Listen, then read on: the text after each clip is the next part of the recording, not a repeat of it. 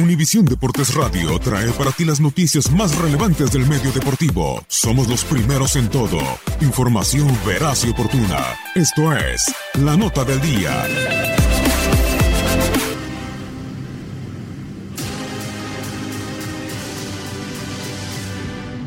El próximo 29 de mayo, el Chelsea disputará la final de la UEFA Europa League contra el Arsenal en el Estadio Olímpico de Bakú, en Azerbaiyán.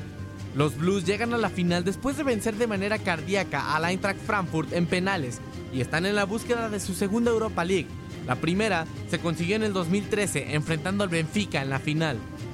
La Champions League obtenido un año antes una Supercopa de Europa y dos Recopas de Europa junto con la Europa League ya mencionada conforman el palmarés de un club que aún sigue en el camino de convertirse en un grande de Europa. La afición de Stamford Bridge está hambrienta de títulos continentales, ya que su equipo ha quedado de ver en el apartado internacional.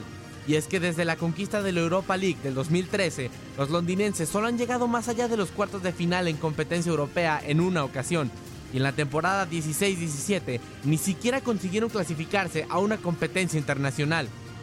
Las cosas han cambiado este año y el Chelsea tiene la oportunidad de darle a sus aficionados una alegría más. Por si fuera poco, la posibilidad de ganar ante uno de sus más odiados rivales y el enfrentar a otro en una posible Supercopa de Europa motiva aún más a los Blues a ir por el título. Con estrellas como Kepa Rizabalaga, Ngolo Kanté y William buscarán hacerle frente al Arsenal de Unai Emery, además de que aún tienen al mejor de sus futbolistas, Eden Hazard, quien recientemente ha sido ligado al Real Madrid, por lo que quizá la final será uno de sus últimos partidos con los Blues. Gunners y Blues se verán las caras el 29 de octubre en Bakú y lucharán por traer un título a una afición hambrienta de victorias. Toda Europa estará observando con ansias y Londres estará esperando a su campeón. Para Univisión Deportes Radio, Max Andalón.